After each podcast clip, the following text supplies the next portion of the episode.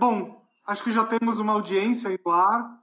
Então, parabenizo a todos que responderam ao nosso convite né, e vieram assistir nosso primeiro episódio Story Talks Café, que é o programa ao vivo da Story Talks.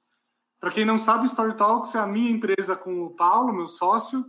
Dá um, dá um tchauzinho aí, Paulo. Muito bem. Uh, e o episódio 1, né? O episódio 1 de qualquer programa, de qualquer live, de qualquer podcast é sempre o pior.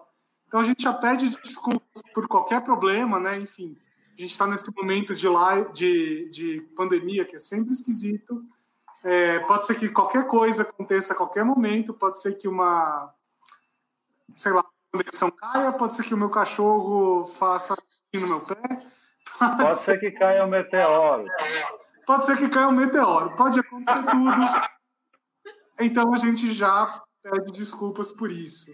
Bom, eu sou Bruno Scartozoni e eu vou pedir para que meus convidados se apresentem. Paulo.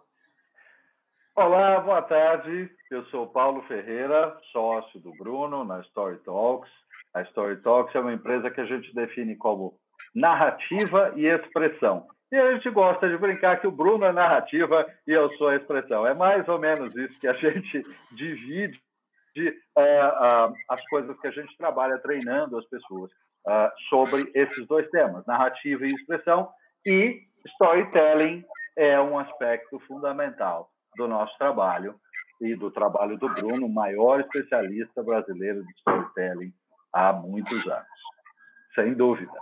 E a gente tem uma convidada muito especial que eu vou pedir para se apresentar para vocês agora, que é a Ana Laura Neumann, que trabalha junto com a gente uh, em uma série de projetos e cuja especialidade é storytelling para pequenas empresas que a gente considerou um tema altamente importante para este momento, por isso começar por ele. Ana Laura, boa tarde. Tarde, tudo bem?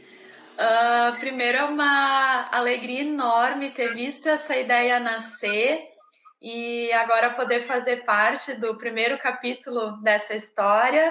Então, boa tarde para todo mundo aí. Já estou vendo uns nomes conhecidos nos assistindo. Uh, meu nome é Ana Laura Neumann, eu sou do Rio Grande do Sul, né? Daqui a pouco vai dar para entender melhor. Uh, a minha empresa é a AMI Storytelling, a gente atua com storytelling para pequenas e médias empresas e a gente atua, atende marcas que nos enchem de orgulho e uma delas é a Story Talks. Exatamente. Muito bom. clientes, muito bom. parceiros, amigos, tudo isso e mais um pouco. Muito bom. Mais aí, muito, muito feliz.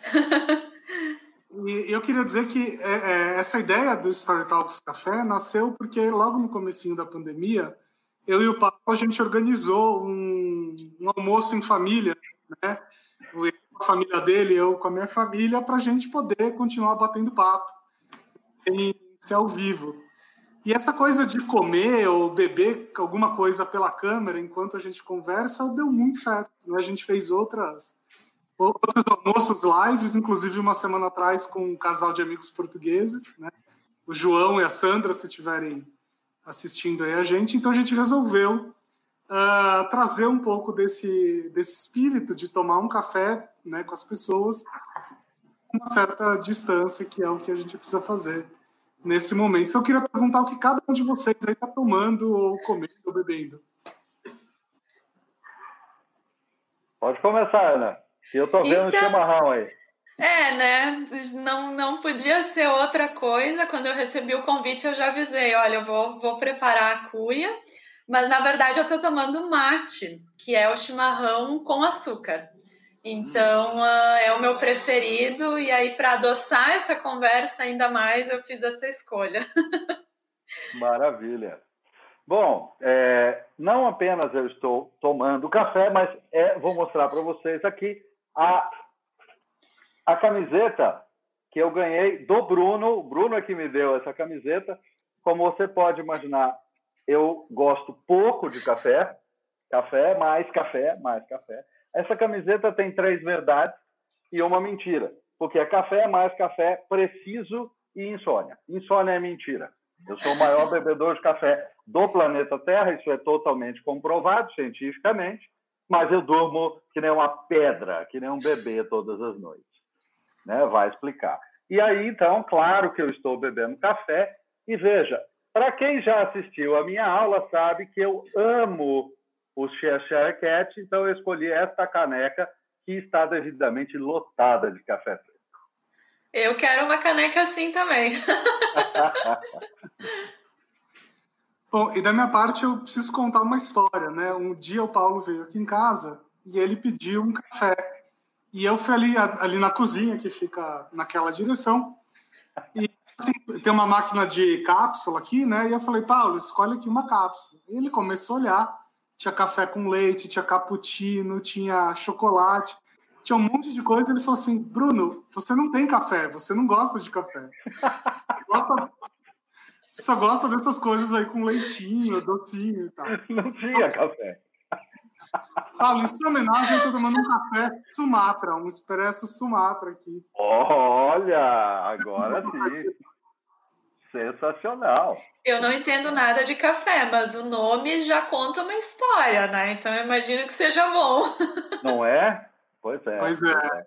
Eu estou é. bebendo é. um, um blend é, da minha própria autoria, inclusive, que eu comprei grãos uh, de uma marca nacional, moí nessa maravilhosa maquininha, cadê a câmera?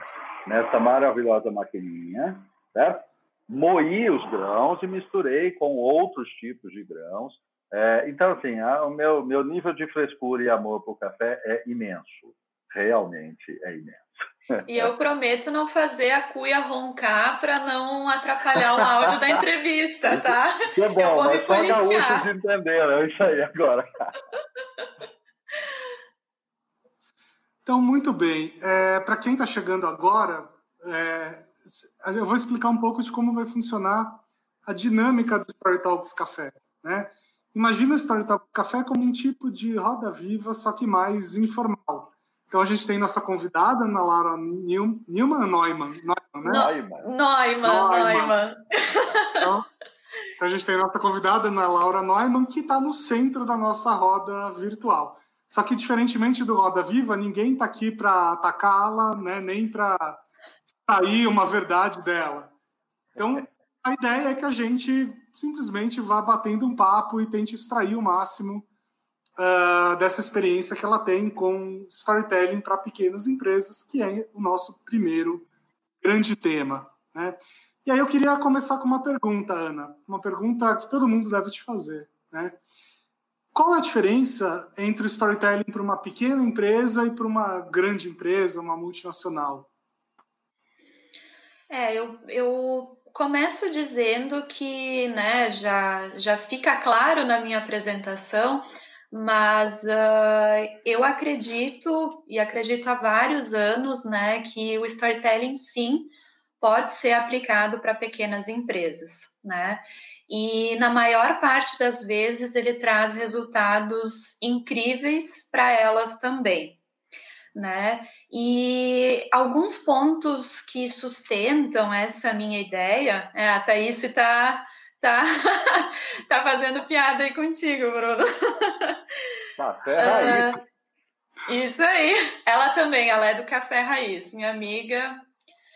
Uh, então, eu tenho alguns pontos que, principais, assim, que sustentam essa minha ideia.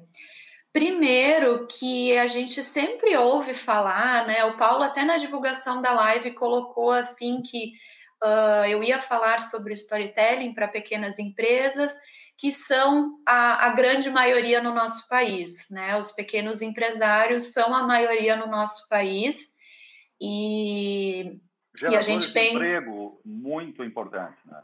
É, e a gente pensa neles principalmente nesse período que a gente está vivendo, né? Então, uh, aí tá o primeiro ponto eles são muitos, então a concorrência é muito grande, é muito grande. Tem alguém ali na esquina que faz exatamente o que ele faz, com pequenas diferenças, mas com o mesmo investimento, com a mesma equipe, com as mesmas dificuldades. é tudo muito parecido no pequeno, né? Eu sempre brinco que para tu ser a Coca-Cola, tu é a Coca-Cola, né? Não, não tem discussão sobre isso. Mas e quando tu é um pequeno, quando tu é uma pequena empresa de doces de uma cidade pequena, né? Eu moro no interior do Rio Grande do Sul. Então, uh, como é que tu vai te diferenciar de alguém que faz a mesma coisa ali do teu lado, que pode estar cobrando um preço menor do que o teu, tu vai conseguir concorrer por preço o tempo todo? Né? Eu converso muito com os meus clientes que a concorrência por preço ela é muito desleal e ela dói muito para o pequeno porque tu começa a enxugar a tua empresa, a diminuir custo para dar o melhor preço, o menor preço para o teu cliente, quando tu já não consegue mais fazer isso, né? Então, o meu primeiro ponto é que as histórias conseguem trazer um diferencial para as marcas. Eu sou uma padaria diferente porque a minha história é essa. Ninguém tem uma história como a minha, ninguém tem a história que o nosso dono tem, ninguém viveu as dificuldades que a gente viveu, né? Uh, outro ponto muito importante é que as histórias nos ajudam a criar uma comunicação mais coesa, né? Em todos os meios em que a marca vai vai participar. Então, seja num jornal, numa rádio ou nas redes sociais, que é a nossa especialidade aqui na AME, as histórias ajudam a criar essa coesão na comunicação que muitas vezes as pequenas empresas têm muita dificuldade em criar, né? Em falar sempre a mesma linguagem, trazer o mesmo conteúdo, ter o mesmo posicionamento, né? As histórias nos ajudam a, a manter esse, esse posicionamento coeso em todos os meios de comunicação. E, e, uma das coisas muito legais, né? O, o, Bruno escreveu esses dias sobre, e ele fala também nas palestras sobre o dono da XP Investimentos, né? Que compartilha a história dele em vídeos fantásticos, agora no site da XP também. E para os pequenos é muito legal, porque quando a gente conta a história do dono da empresa, tu tem chance de sair agora e ele tá te atendendo no balcão lá da empresa dele. Então, as pessoas se emocionam e, e criam uma conexão muito grande com a marca, porque elas de fato conhecem toda a equipe daquela empresa, né? A gente atende marcas familiares em que mãe, filhos, marido, todo mundo trabalha junto. Então, as histórias nos ajudam a criar uma conexão bem legal. Sabe que isso que você contou até me lembrou de uma, de uma aula na faculdade, né, que era aula de sociologia do consumo. E aí eu um texto do começo do século passado que, que contava sobre um fenômeno muito interessante. Uh, nos países mais ricos, né, Estados Unidos, países da Europa, etc., você tinha pequenas vendinhas nas cidades, né, que vendiam uh, commodities, basicamente, café, grão de café, grão de arroz, né, grão de feijão, enfim, commodities. Você chegava lá e só tinha arroz, tinha café, tinha feijão, tinham outras coisas, mas não existia uma diferença entre um feijão e outro o feijão que vinha da fazenda do seu Zé era misturado com o feijão que vinha da fazenda do seu Ju e ficava tudo lá igual, né? É, e aí isso que a gente entende como marca justamente porque o seu João falou assim, opa, peraí, é, eu, eu é, cuido melhor da minha plantação, né? Eu tenho uma seleção melhor de grãos. Por que, que eu estou vendendo pelo mesmo preço que o meu concorrente? Então o seu João começou a ensacar com o nome dele lá. E aí as pessoas iam à venda e começavam a pedir assim: não, eu quero o café da fazenda tal, eu quero o arroz da fazenda tal. Então assim começaram as marcas e assim né, começou o uso do storytelling, inclusive. Muito legal essa dimensão. É, um, uma dessas coisas que, que a Ana estava mencionando, quer dizer, o fato de que a gente tenha essa proximidade, eventualmente, né, nas pequenas empresas, isso é uma coisa que a gente conhece muito de perto, e aí, tanto em cidades pequenas quanto em cidades grandes, isso é possível. Uh, você, uh, se frequenta um determinado restaurante, você tende a conhecer mais dia menos dia o dono do restaurante, não grandes redes, mas restaurantes. Uhum. Uh, e, e, vejam que os restaurantes são é, os pequenos, né, pequenos e médios restaurantes, não as redes, mas os pequenos e médios restaurantes são uh, tipos de empresas, uh, classes de empresas que muitas vezes uh, usam o storytelling há mais tempo, né? porque tem uma personalidade do dono, sabe? Então, é, aí eu emendo aí com uma pergunta para você, Ana Laura. O pequeno empresário poderia, com certeza, se inspirar e, e, tirar ideias e entender outras formas de trabalhar storytelling, visitando, por exemplo, muitos restaurantes, pesquisando restaurantes uh, específicos, não de rede, né, mas restaurantes específicos? Sim, com certeza. Uh, até esses dias o, o, Bruno colocou um exemplo de uma sorveteria, né, que traziam um, pedacinho da história, uma gelateria, né, de, de gelatos, um pedacinho da história na parede. E com certeza, quando o pequeno vê outros pequenos usando também, ele acaba se inspirando e se motivando a fazer também. Então, eu brinco que muitas vezes aqui na AMI, quando a gente começa o trabalho com uma marca, às vezes é até um trabalho de motivar aqueles empresários, porque eles chegam para nós dizendo: ah, a gente é só mais um do segmento tal, nosso segmento funciona assim. E é assim que a gente vende, é isso aqui que a gente precisa pôr, é esse preço que a gente precisa fazer e a gente é só mais um. E aí tu começa a pedir para ele qual é que é o teu diferencial, o que que tu tem de diferente. E muitas vezes é difícil para eles responderem isso, né? E aí quando tu começa a pedir, tá, mas foi fácil chegar onde é que tu tá? Como é que tu começou? Por que que tu quis abrir isso? Porque de onde surgiu a ideia? Foi fácil? Quantos anos vocês já estão? E aí tu começa a conversar com ele, a dizer: "Nossa, mas realmente não foi fácil. Olha tudo que tu passou. Tu ainda acha que tu é igual ao teu concorrente? E Eu adoro essa pergunta. Né? Por que você resolveu fazer isso? Por que você resolveu fazer isso? Nossa, é... essa pergunta é fundamental. E aí tu acaba tirando esse propósito que, que já existe neles. Ninguém começa um negócio porque comecei. Né? Nem que o propósito seja, olha, eu precisava ganhar dinheiro porque eu tinha criança para alimentar em casa. Pode ser, mas alguma Sim, mas você coisa... escolheu A e não B por alguma razão, né? Alguma razão, alguma razão. É, teu pai te inspirou, teu avô te inspirou, ou o ambiente na época te dizia que aquela era a escolha certa, né? E aí, quando tu tira isso dele e diz para ele, isso é o teu diferencial, essa é a tua história, aí os olhos brilham assim, né? Nossa, então eu sou diferente. Então eu posso ser diferente, né? porque que nem eu disse, a concorrência nos pequenos ela é muito grande. Eles têm um ponto de partida de achar que sem dinheiro eles não podem contar história, né? Mas o, o louco é isso, não, contar história não é sobre investimento. É claro que o investimento não machuca ninguém, ele é bom, claro, sempre, mas não depende de grande investimento a estrutura da ideia de contar história. Contar história é ideia, não é dinheiro. Exatamente. O dinheiro pode ajudar a projetar a sua história. Mas pensar a sua história e contar a sua história não é sobre dinheiro, é sobre porquê. Né? Exatamente. Quando a gente começa, eu digo para eles: olha, eu queria muito colocar a história de vocês na, na RBS, né, que é a, a, Globo nossa aqui. Eu queria colocar a história de vocês lá, eu queria colocar a história de vocês no outdoor, em jornal, em rádio, eu queria impulsionar para o Brasil inteiro a história de vocês.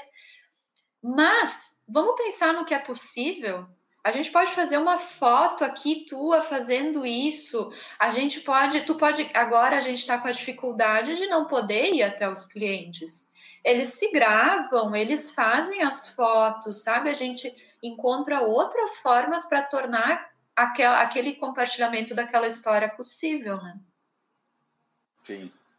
Pois é, acho que assim, quem nunca recebeu uma indicação para ir num restaurante que começou assim: olha, vai lá naquele restaurante porque o dono é um cara que, sei lá, morou tantos anos em Buenos Aires e aprendeu a fazer a melhor picanha da cidade, né? picanha não tem lá, mas enfim, o, o, corte deles lá, que eu não lembro o nome. Mas é meio isso, o melhor ancho, né, da cidade. É, é meio isso. Algumas empresas têm histórias tão boas que mesmo o dono não fazendo nada para compartilhar, as pessoas pessoas compartilham, as pessoas é. querem contar a história, né? Isso, aliás, é uma chave absolutamente uh, importante, né? Porque a sua capacidade de contar uma história, todo mundo hoje nesse mundo viralizado, né, virtualmente viralizado, uh, entende que a sua capacidade de contar uma história é uma capacidade determinada, limitada pelos seus canais, pela tua, pelo teu, teu volume de dinheiro, de investimento ou de braço para fazer. Mas, essencialmente, o que acontece, e eu vou contar uma história para vocês que aconteceu aqui em São Paulo recentemente, o que acontece é que algumas pessoas resolvem montar uma história ou contar uma história, vivem uma história e contam uma história, de um modo que os outros, né, o público em geral, se apaixona por aquela história e então quer compartilhar aquela história. Eu tenho um, um, alguém que eu conheço, um amigo, considero um amigo, embora a gente não seja próximo, que se chama Talal, Talal Altinal. O Talal é um refugiado da Síria, da guerra na Síria, que veio morar no Brasil vários anos atrás e nós nos conhecemos porque ele fez uma, uma TED Talk, ele fez uma apresentação na TED. Agora, veja só, ele montou, ele já teve um restaurante e atualmente ele faz refeições para eventos, ele faz refeições para entregar em casa, tanto congelada. Ok. E é uma comida síria feita pelo sírio, né? tanto comida de restaurante mais elaborada quanto comida do dia a dia. Ele faz essas duas coisas. Quando começou o isolamento social, o Talal e a família dele perceberam que havia eles eh, em volta dele, próximo da, da, casa deles, onde eles trabalham, né, tem a, a cozinha industrial em casa, uh, eles perceberam que havia muita gente idosa que não tinha assistência, que não tinha e que às vezes faltava realmente quem ajudasse. E eles começaram, eles já trabalhavam com isso, já faziam as mamitas de comida síria, essa coisa toda, e eles começaram a separar parte da produção e doar parte dessa produção para idosos que necessitavam ali no entorno dele. Veja, e aí ele postou isso porque uh, alguém falou, mas isso é muito legal, tá lá, você precisa contar para as pessoas que você está fazendo isso. E aí ele contou isso num post com algumas fotos e tudo. E aí as pessoas, aconteceram duas coisas, imediatamente. As pessoas compartilharam o post dele alucinadamente, porque é muito legal o que ele estava fazendo. As pessoas também passaram a mandar pedidos para ele, porque disseram: eu quero comprar deste cara. Não apenas isso, as pessoas começaram a, além de comprar dele, compravam dele um valor X e falavam: mas eu só quero que você me entregue metade. E a outra metade eu quero ah. que você entregue para quem precisa. Gente, e, e, isso foi expandindo e divulgando e tudo, por quê? Porque a história que ele está uh, contando como refugiado sírio, estava inclusive numa frase muito importante que ele colocou lá. Neste momento, eu quero devolver de alguma forma tudo aquilo que este país faz por mim, desde Nossa. que eu estou aqui. Coisa linda! Então você entende que quando alguém faz isso com autenticidade, os outros olham aquilo e falam: Eu quero ser parte dessa história. Você percebeu que ele deu às pessoas também um modo de fazer parte daquela história? Então, não é só a história classicamente de Era uma Vez e era assim que eu comecei. Não é só isso. É, é contar uma história para o momento né? e dar ao seu público uma chance de participar dessa história. Aí as pessoas querem compartilhar, inclusive, e isso expande completamente o seu, o seu poder de alcance da sua história. E ele é um, um, é um empresário, microempresário, entendeu? E, é, e hoje a gente tem as redes sociais, né? Uh, a gente tem esse, esse espaço aberto para a gente poder ir lá publicar as nossas histórias, né? Um tempo atrás isso não era possível. Então, uh, hoje está aí esse espaço pronto para receber as nossas histórias. É só preciso encontrar a forma de como contar isso. Exatamente. Um tempo atrás você só poderia fazer isso ou na parede do, né, do seu estabelecimento escrevendo lá, ou se, se fosse um restaurante, talvez no cardápio, né? Mas Sim. o que eu informo é que muitos restaurantes com histórias incríveis nem isso fazem. Não é legal quando é você verdade, abre... É verdade, né? Não é legal quando você abre um cardápio e a primeira coisa que tem lá é de onde veio o restaurante? Eu acho muito legal. E pouca Fundamental. gente né? Eu lembro, teve uma situação que a gente viveu em, em Porto Alegre. A gente pediu uma entrega de um, de um restaurante de lá e no, no pacote da entrega, de forma bem simples, assim, impresso, um, um recadinho dizia assim: olha, tudo foi produzido com produtos orgânicos. É muito difícil a gente conseguir esses produtos orgânicos. Então entra no nosso Facebook, dá uma olhada lá, a gente conta a história dos produtores. Eles me fizeram ir para o Facebook deles, eles me fizeram compartilhar essa história. Eu fiz foto, eu contei no meu Instagram, eu levei para uma palestra, né? A primeira Social Media Week estava lá na minha palestra, porque aquilo, aquilo me moveu e era um pequeno restaurante de Porto Alegre e que eu nem tive contato com as pessoas, né? Eles só me mandaram um bilhetinho. Olha, olha que coisa interessante. Agora eu vou traçar um paralelo aqui entre a história que você contou desse restaurante de Porto Alegre, então, que tem o, o tracking né, dos produtores, ele, ele diz de onde ele compra, ele identifica de onde vem a matéria-prima que é orgânica. Agora, vejam só, tem uma grande marca que eu não vou fazer o favor para ela de divulgar o nome dela, tem uma grande marca que está com um comercial hoje no ar, dizendo basicamente isso aí. Ou seja, olha, esse produto aqui vem de um produtor XYZ e você escaneia aqui o QR Code na embalagem e você vai ver o videozinho gravado com a, a moça que, que produz o, o, o animal, o frango, o, porco, ou seja lá o que for que está fazendo parte do ingrediente que você está comendo. Uma grande marca está fazendo isso. Mas a minha pergunta para vocês, avaliem bem a história. O que, que é mais verossímil? para qual dessas histórias, quem que está contando essas histórias, que eu bato o olho lá e eu falo assim, aham, confio em você. É mais fácil confiar no restaurante pequeno de Porto Alegre, que tá, tem uma rede de fornecedores em volta de Porto Alegre, né, que identifica, que está com um pensamento local, que é uma coisa super importante também, estimular a economia, a circulação da economia local, é, é mais, mais interessante e é mais fácil de eu acreditar de verdade neste restaurante pequeno que faz isso, ou é mais fácil uma grande marca multinacional me dizer que ela faz isso? Para mim, não existe a menor dúvida que eu acredito com muito mais facilidade, compro com muito mais facilidade que o pequeno faz isso do que que o grande faz isso. É, isso é um grande trunfo. Não dá para comparar. Pois é. Gente, a gente tem uma pergunta super legal aqui do público, da Isabel Cristina de Oliveira. Eu vou compartilhar na tela também. É, Isabel está perguntando o seguinte: e quem não tem uma história incrível? Você quer responder isso, Ana? Todo mundo tem uma história incrível para contar. Essa.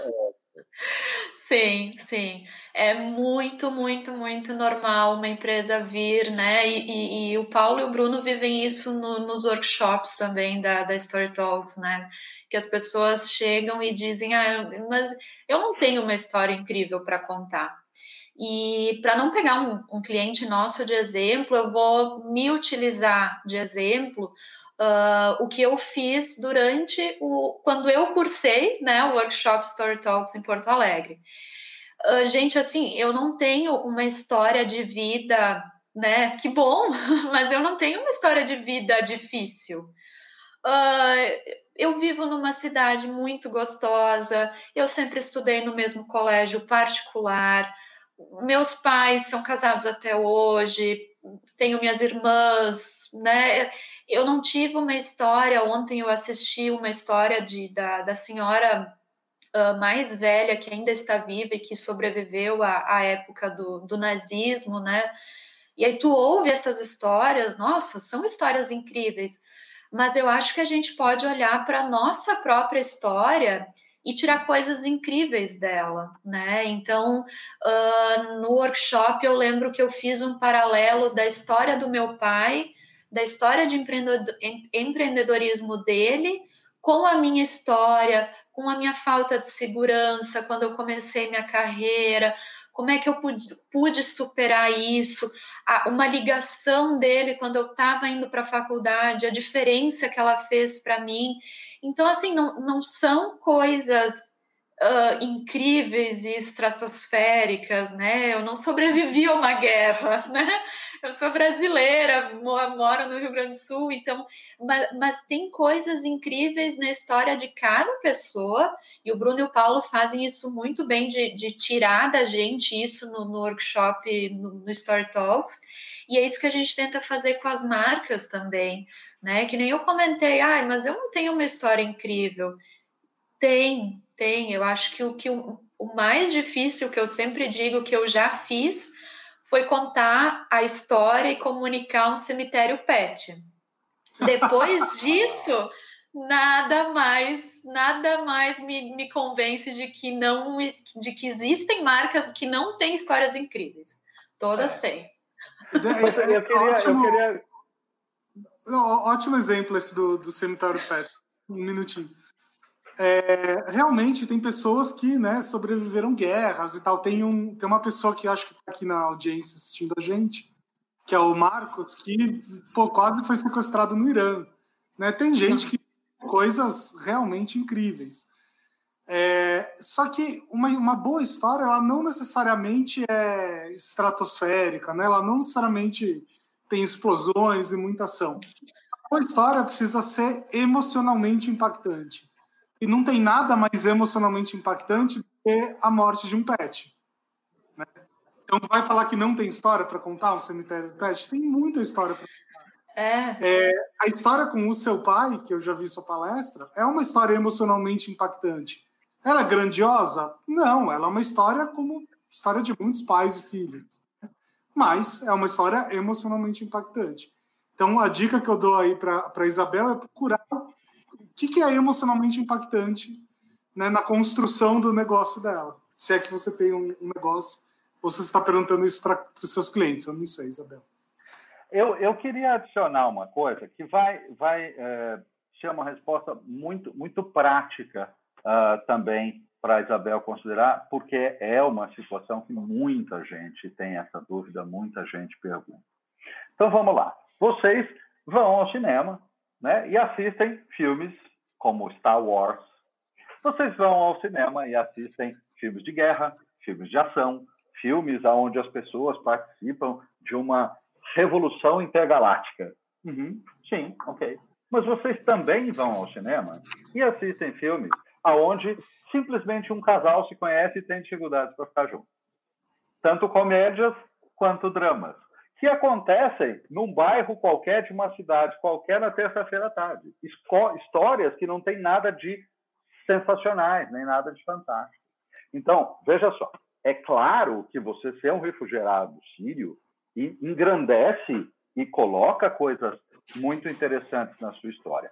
Mas o que você não, o que você precisa se lembrar é o seguinte: a grande chave, além da emoção que o Bruno estava justamente colocando, que é a chave né, de uma comédia, que é a chave de um drama, né? porque não tem guerra acontecendo, não tem explosão, não tem nave espacial. O que tem são os sentimentos das pessoas. Não é? E as pessoas assistem, e são filmes altamente uh, de grande sucesso. Então, as pessoas não precisam de grandiosidade e explosões 100% do tempo. E não é porque não exista isso na sua história que você está ferrado, de jeito nenhum. Tá? Precisa ter é conexão e emoção. Só que tem uma coisa que é fundamental. É, a sua história precisa ter elementos específicos. Não existe história genérica. Não existe história genérica. Tudo tem que ser muito específico. Então, é qual é a cidade? Qual era o seu pai? Como era o, aquele lugar? A terra era vermelha, a terra era preta, como é que vinha, como é que chegava? Detalhe, gente.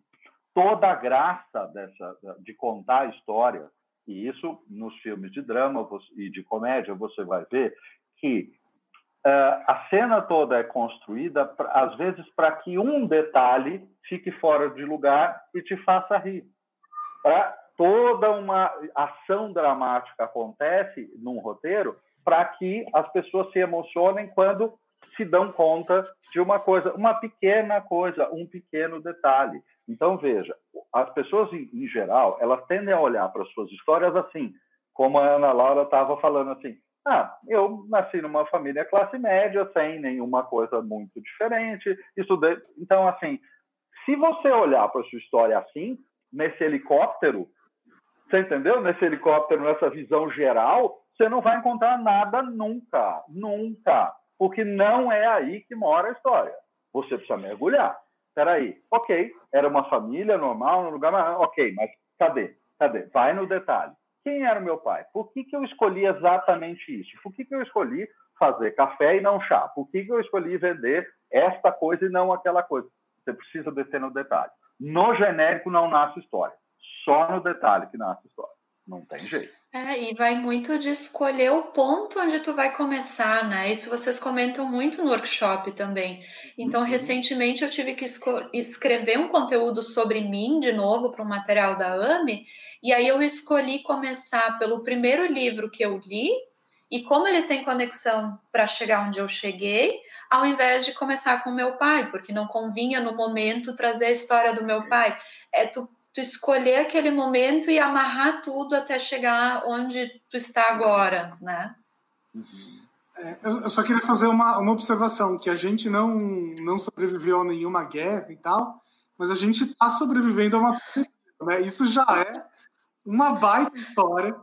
É, e eu, é. eu, vou aproveitar essa observação para emendar na próxima pergunta, que é o seguinte: é, como é que a gente pode usar o storytelling né, para justamente sobreviver, ajudar a gente a sobreviver a esse momento.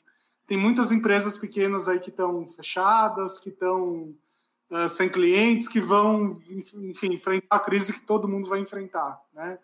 Como é que o storytelling pode ajudar essas empresas, Ana?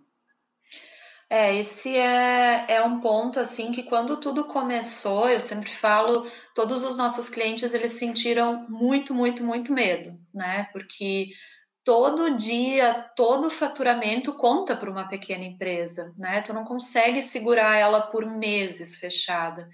Então, uh, o primeiro sentimento de todos eles foi medo, e logo depois a gente se olhou e tá. Uh, como a gente vai continuar contando a história de vocês agora? Né? Porque esse é, o, esse é um dos poderes da, das histórias, elas nos dão um norte. A gente escreveu a história de vocês agora, a, a, do jeito que a gente escreveu até aqui. Como isso se encaixa nesse novo cenário? O cenário mudou, mas a tua história é a mesma, né? Então, como é que a gente vai fazer para contar essa história nesse contexto novo que surgiu, né? Dá para dizer da noite para o dia, né?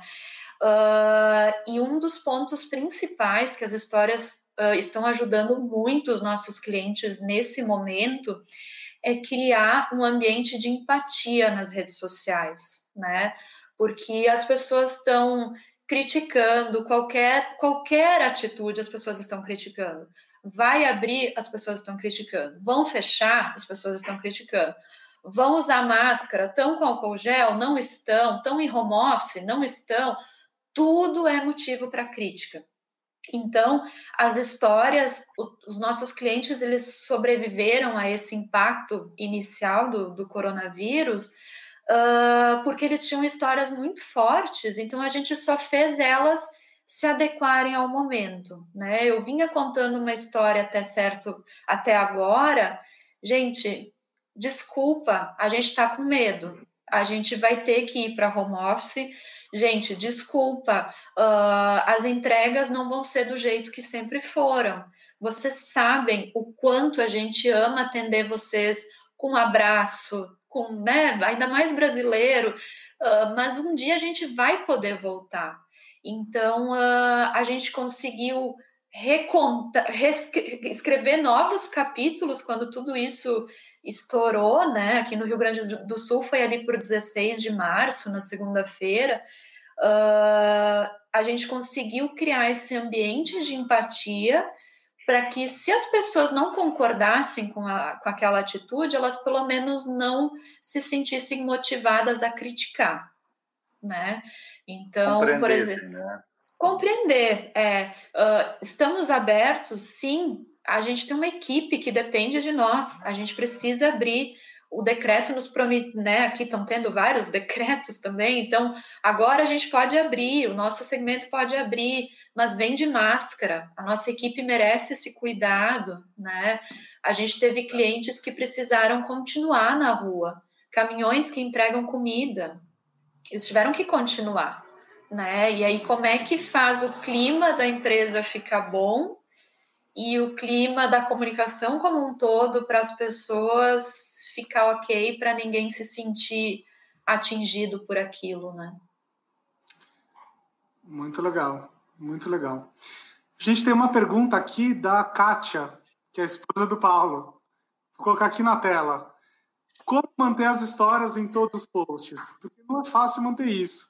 Qual a dica que vocês dão para manter as histórias vivas em todos os posts? Difícil mesmo essa pergunta, Kátia. É. Oi, Kátia. Sim, é bem complicado, mas uh, eu acho que sempre tem alguma linha que a gente pode costurar e trazer, né? Então, por exemplo, na, no período de pandemia, a gente não tinha plano nenhum, a gente não sabia o que, que a gente ia postar, né? Ninguém tinha plano nenhum. Então, uh, a gente começou. É, o que eu faço internamente é meio que pensar cada marca como uma pessoa, assim. Então, a Story Talks, por exemplo, o que, que ela diria agora? Ela já vai se posicionar? Ela não vai se posicionar? Se ela se posicionar, ela vai falar de um jeito mais duro ou ela vai ser mais carinhosa nesse aviso, né? Então, eu acho que o principal é manter o propósito da empresa, manter a linguagem, manter o tom. E o que a gente fez para alguns clientes também agora nesse período de pandemia foi relembrar a história deles. Poxa, quando a gente começou, a gente tinha muito medo que não ia dar certo. Agora a gente está com medo de novo, né? A gente atende uma casa de eventos aqui na cidade, a gente teve que fechar, né? Então nós estamos com muito medo e colocar isso para as pessoas Uh, mas sim, as, a, a, existem histórias que a gente começa e termina, né? Geram alguns capítulos, alguns posts, depois a gente começa a contar uma história. Mas a história principal da marca, ela se mantém em todas as oportunidades que quando ela conversa com as pessoas, né? É, pois é, eu, eu queria dar uma outra dica para a Kátia. Uh, as mídias sociais são muito diferentes de fazer um vídeo ou um texto, ou seja lá o que for, porque quando você faz um vídeo quando faz um texto, você tem um controle sobre a sequência do que as pessoas estão recebendo de informação, né? Você vai escrever um texto, você consegue escrever começo, meio e fim. Então você sabe mais ou menos, né? Você tem controle sobre o que o público vê. Nas mídias sociais é muito mais complicado porque a gente tem o algoritmo aí na equação, né?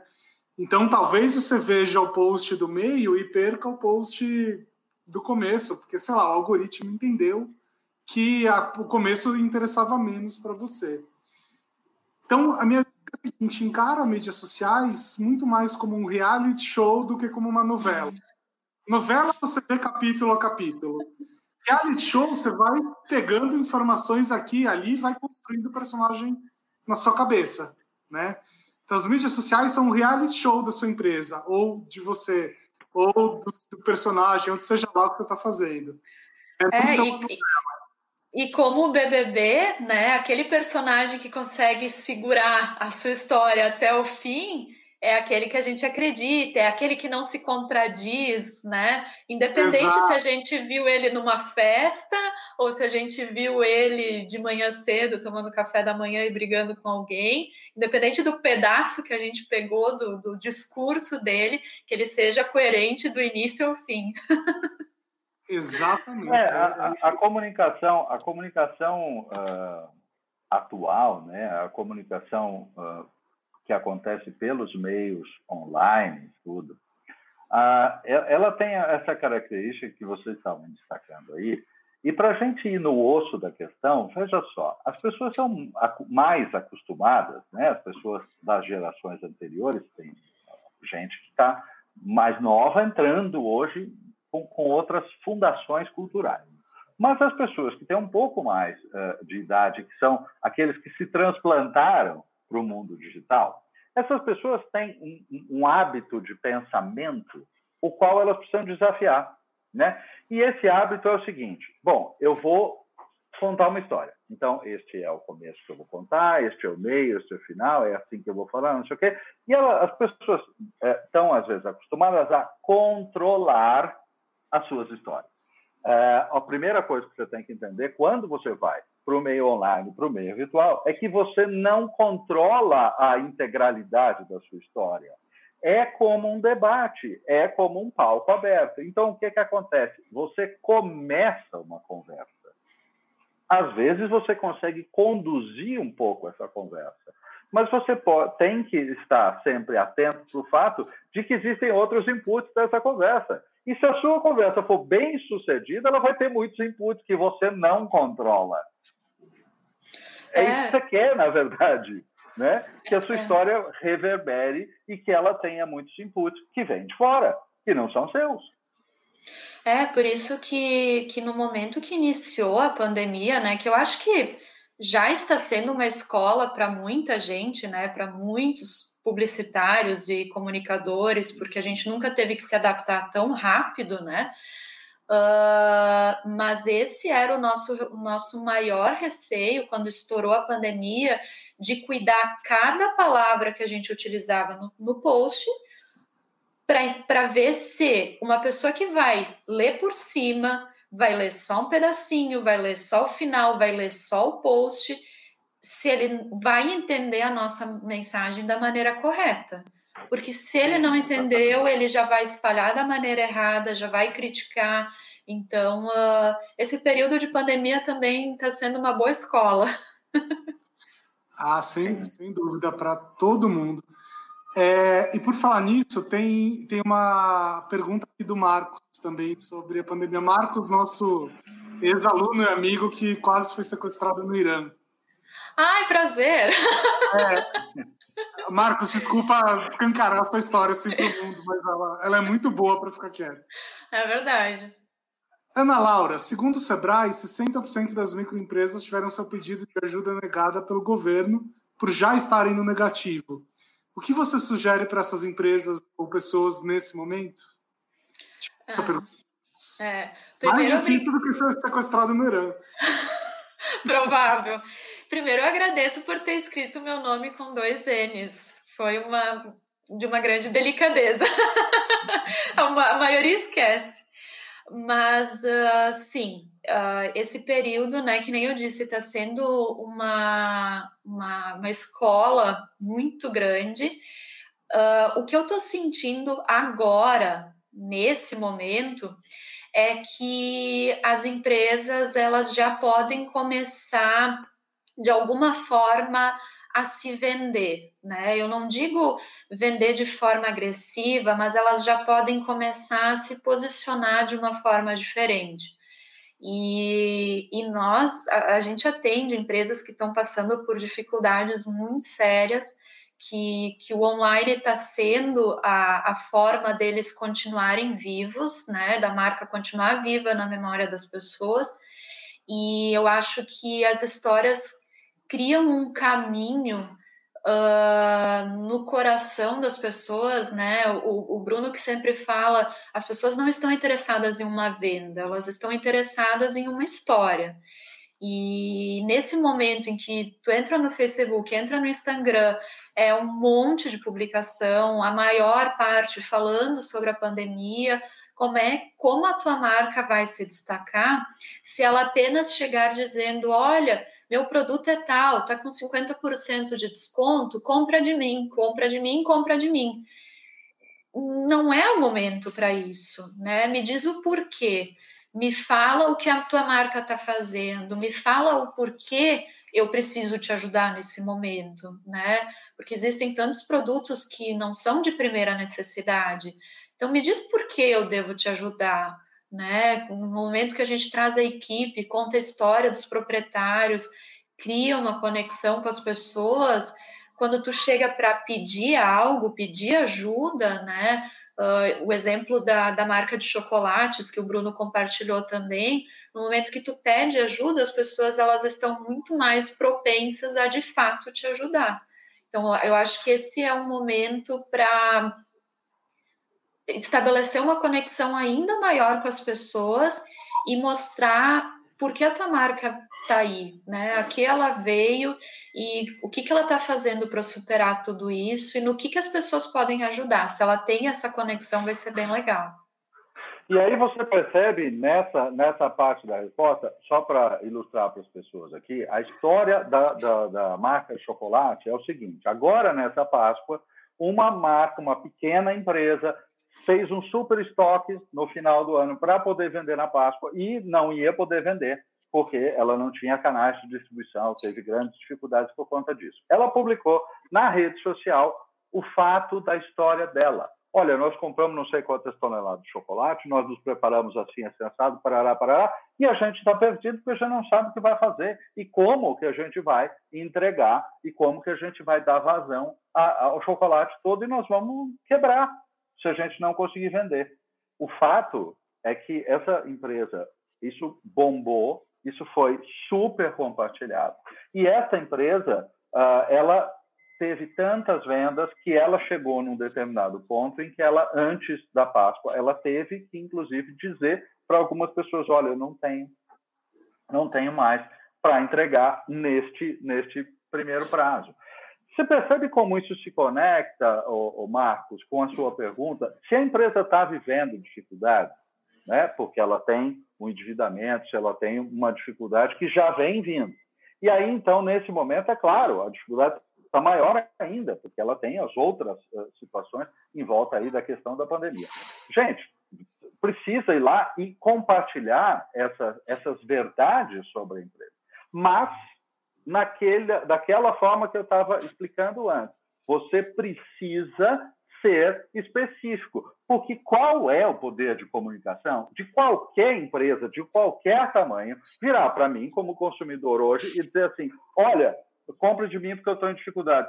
Bebê, todo mundo está em dificuldade. Isso não interessa. Claro, todo mundo no planeta inteiro está dificuldade. Me conte uma novidade, né?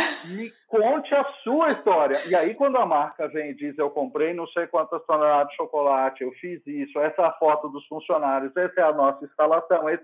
Ah, aí eu olho e falo: Cara, eu posso. Eu posso comprar dessa empresa, porque comprar meia dúzia de ovos de chocolate, sim, eu preciso, eu quero, e eu... mas as razões, são específicas. Não me venha dizer, ah, eu estou com dificuldade. Uhum.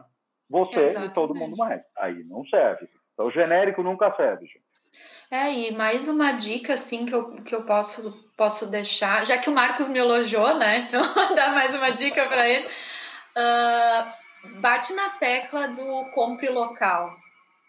Eu acho que é agora é o momento que as pessoas né? Dizem que o gaúcho é bairrista, ah. mas é muito mais bairrista e local e a gente percebeu esse movimento numa das nossas marcas que também precisava vender para Páscoa. As vendas foram maravilhosas, apesar de elas terem que ter fechado a loja, elas venderam tudo, tiveram que encerrar encomendas porque as pessoas vinham com essa com essa atitude de vocês são daqui, vocês são da minha cidade, é eu conheço vizinho, vocês. Né? É Sim, a fulana conhece a ciclana, eu conheço a história de vocês. Então, uh, sim, óbvio, eu vou comprar pouco, porque o momento, né? Mas eu vou ajudar vocês. E aí, de, de compra em compra, a gente fez uma Páscoa maravilhosa. É isso aí. Muito legal. É, é interessante que o Marcos está comentando aí, você pôs aqui na tela agora, né, Bruno? Que ele, de fato, recebeu muitos posts de empresas pedindo ajuda mas não daquela forma. E aquela forma é, é, não é aquela forma com aquela história. Aquela forma é de contar o detalhe. É de contar o detalhe de, do que é que você está vivendo. Não dá, você precisa citar esse trabalho. Não tem jeito de simplesmente dizer que está difícil. Está difícil é uma frase que não tem significado. Né? Não, é. não tem. É. Desculpa, não tem. É. Tá difícil, tem tanto, tem tanto significado quanto aquelas empresas que falam, uh, que dão adjetivos genéricos para elas mesmas. Né? Eu sou a empresa mais inovadora, eu sou a empresa mais tradicional, eu sou a empresa. Tem significado. que significa Nada. isso? Nada, né? Nada. É. Exatamente. E, e eu comecei a, a me interessar e me apaixonar por storytelling anos atrás, justamente por isso, assim, eu não acreditava, né? A minha formação é publicidade, mas eu não acreditava que em um outdoor, em uma frase, a marca ia me convencer que eu tinha que comprar dela, né? Eu, eu tinha que ter um relacionamento maior com ela, eu tinha que ter algo a mais e na época eu não, não conseguia explicar o que era esse algo a mais que eu queria trazer para as marcas, até que o storytelling chegou na minha vida. Parece uma religião, né?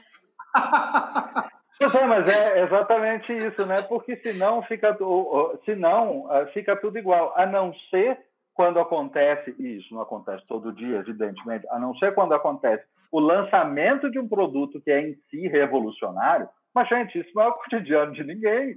Não existe isso. A gente atende grandes empresas, empresas que são criadoras de tecnologia em áreas médicas, empresas que são líderes mundiais nesse sentido. Mas escuta, de vez em quando, algumas vezes em cada década, essas empresas criam um produto revolucionário que chacoalha o mercado, que muda tudo. Mas, gente, ninguém pode achar que se vive disso não há essa vida baseada na revolução do produto salvador. Isso não existe. Ah, você faz isso de vez em quando, mas não é nisso que você baseia as coisas.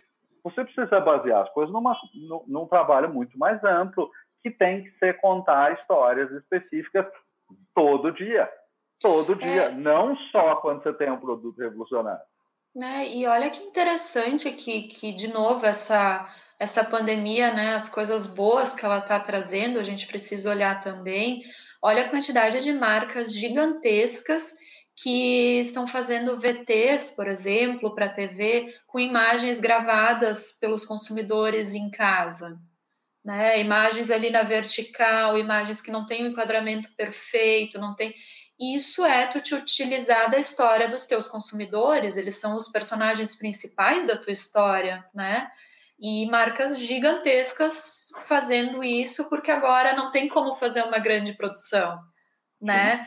Então, olha para aquilo que, que, que, é de, de mais humano, mais verdadeiro, a maior emoção que tu pode trazer e foca nisso, foca nisso, que o resto é só para acrescentar, para, né? Não estou falando mal de grandes produções, mas é só para trazer um, um, a mais, porque o, o, importante é a essência, né? Porque esse é. momento prova que a produção, é, superprodução, ela não é ruim, mas ela não é necessária para a história funcionar. Não é. Uhum. Exato. Uhum. Eu vou aproveitar para colocar um comentário aqui de, do Rogers, que eu conheço, e que acho que é um bom exemplo disso tudo. O Rogers Luiz, Uh, ele aluga alguns Airbnbs aqui em Brasília e ele um, um dos apartamentos dele, por exemplo, numa pequena galeria de arte. Então você chega lá e tem, e tem uh, gravuras né, de uma artista turca, se não me engano, não é isso, Rogers? É, e aí tem toda a história de quem é artista, você pode comprar o quadro e não sei o quê, e isso tudo tem a ver com a relação que ele estabeleceu com o artista, eles nunca se conheceram pessoalmente, mas ele gostava muito da, da obra dela e pediu para imprimir, vender aqui e tal. Então, quer dizer, tem toda uma história muito legal e ele é um dos apartamentos mais bem avaliados de Brasília. Depois passa o link. E é incrível. Que, de novo, olha só, é um apartamento, e desculpa, dentro de um prédio, os apartamentos têm uma planta básica igual. Né? Sim. É, alugar um apartamento numa cidade por Airbnb parece indistinto, porque eu posso escolher qualquer um. E aí você percebe que ele conta justamente uma história no quê? E a história dele não é contada no texto. Claro que depois ele conta isso no anúncio. Mas a história dele começa naquilo que ele pode personalizar daquilo que ele tem. Porque a estrutura do apartamento é igual, o prédio é igual, alugar um apartamento é tudo igual. Aí ele decora de um modo diferente, a partir de uma relação que ele tem com um artista, Aí é que nasce a história. E aí vocês percebem então que nasce fazendo a coisa de um modo diferente, detalhado, e depois o que sobra para ele? Contar isso. Mas aí, depois que você fez tudo isso, contar parece simples. Você percebe? Uhum. Mas ele fez essa, tomou essas decisões de diferenciação aonde é possível. né? na decoração do apartamento, por exemplo. É isso aí? É isso aí, é isso aí. Perfeito. Ele até me corrigiu aqui, tá? É, enfim, tem outros artistas também, e o nome da artista turca é a Julia. É, temos mais algumas perguntas aqui.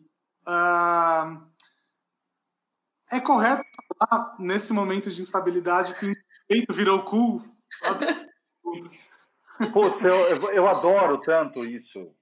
Sinceramente, gente, de verdade. Primeiro, porque eu tenho, eu, eu tenho uma certa, eu tenho um certo ranço do excesso de perfeição.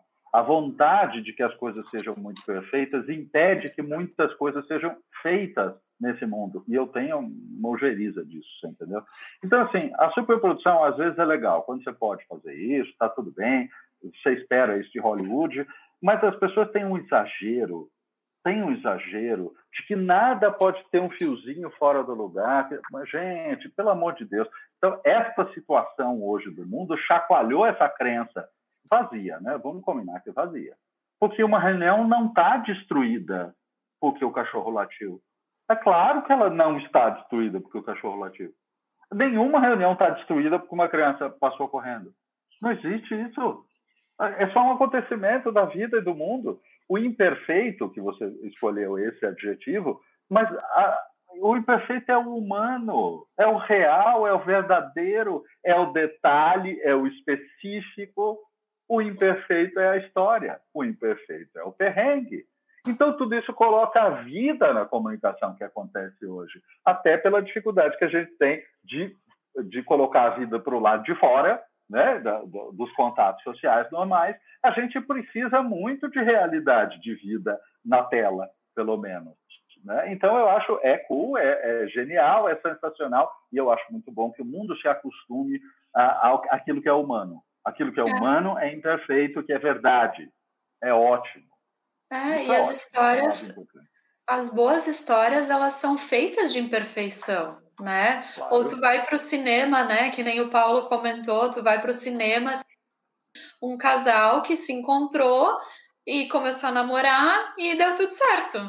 O filme vai durar, sei lá, dois minutos, né? Então é a imperfeição, é. Eu, eu mesmo tô aqui de olho, porque pode ser que a minha gata queira dar o, o ar da graça aqui durante a live.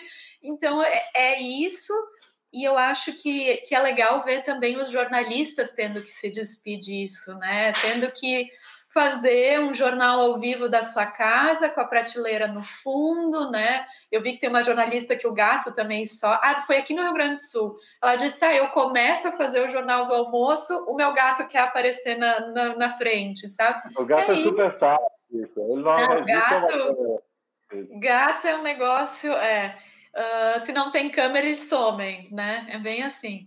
Então, uh, é, é, sobre isso que as histórias são feitas. Se não tem imperfeição, não tem perrengue. Se uma empresa nasceu, deu super certo, passou pela pandemia como ninguém outro, deu tudo certo, não perdeu dinheiro, tá tudo bem, então, não, não, tu não tem nada para me contar, né? Você pode até ter fatos, mas você não tem uma história.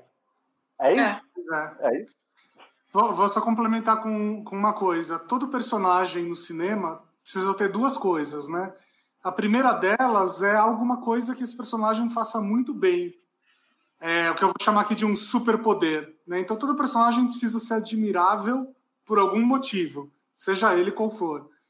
É, todo, super, super, todo personagem precisa ter também uma fraqueza criptonítica, né? que tem a ver, então, com essa perfeição. Porque sem a fraqueza, as pessoas não se identificam com ele. Pensa assim, até o Superman tem uma fraqueza. Então, todo mundo pode ter. Eu, é, eu, eu tomei a liberdade aqui de fazer uma edição rapidinha, tá? Eu ainda estou me acostumando com a plataforma. Às vezes eu faço umas confusões, mas a artista, é, a Julia, é, é, super legal a obra dela. Né? A Julia da Turquia. Uh, bom, a gente tem ainda mais algumas perguntas, mais três perguntinhas aqui. Eu vou fazer uma que está esperando uma resposta há muito tempo, que é a pergunta da Jéssica do Carmo, que me segue lá no Facebook. Eu acho uma pergunta que foge um pouco do tema aqui, mas muita gente deve ter esse, essa mesma dúvida. Então, de que maneira o storytelling pode auxiliar um profissional durante um processo seletivo, por exemplo?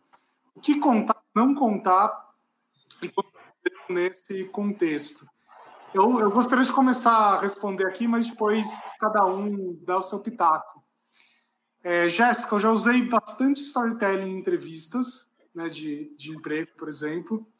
O que eu posso dizer é o seguinte: a história é o que vai te diferenciar de outros profissionais. Né? Porque trabalhar em determinados lugares, muita gente já trabalhou. É, fazer certas faculdades, certos cursos, etc., muita gente já fez. Né? Ter determinadas experiências, muita gente já teve. Mas qual é a sua história? Por que, que você fez essas coisas? Né? Por que, que você escolheu uma determinada faculdade? Por exemplo, várias vezes quando eu vou me apresentar numa palestra, por exemplo, eu conto que o meu interesse por histórias começou né, 39 anos atrás, não, pouco menos, na verdade, 30 e tantos anos atrás, uh, quando meu pai me levou no cinema pela primeira vez, e aquilo foi uma experiência incrível para mim. O que isso diz do meu conhecimento técnico sobre o assunto? Não, muita coisa. Né? Com oito anos de idade, eu não estava reparando ali no, no, se o roteiro era bom ou se não era. Mas diz que eu me interesso por esse assunto né, há pelo menos trinta e tantos anos. É diferente de alguém que pode ter estudado tanto quanto eu, mas só se interessou sobre isso de 10 anos para cá. Né? Então, esses pequenos detalhes começam a fazer diferença. E pensando ainda no processo seletivo, uh, vamos imaginar o seguinte: o seu chefe que está te avaliando é, quer saber mais do que o seu conhecimento técnico, né? Ele quer saber se você é uma pessoa interessante ou não. Esse seu chefe vai ter contato com você durante oito horas por dia, dez horas por dia, às vezes muito mais do que isso. Né? Então, a história não vai substituir o seu currículo, mas ela vai dar um molho especial. Concordam com isso? Concordo com isso. E aí eu vou adicionar um pouquinho da, de uma experiência que eu tive por mais de 25 anos. Uh, eu trabalhei em muitas empresas, fui diretor de criação, fui diretor de outras empresas e, e conduzi muita contratação. Uh, e centenas, literalmente centenas de processos seletivos e entrevistas eu fiz vida.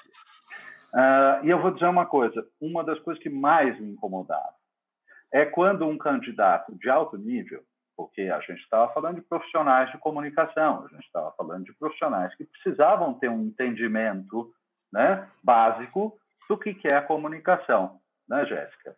E aí o que acontece? O que me incomodava muito é quando o candidato sentava na minha frente e ele tinha uma expectativa, ou ele tinha a cabeça dele a, a, a, grudada no currículo dele.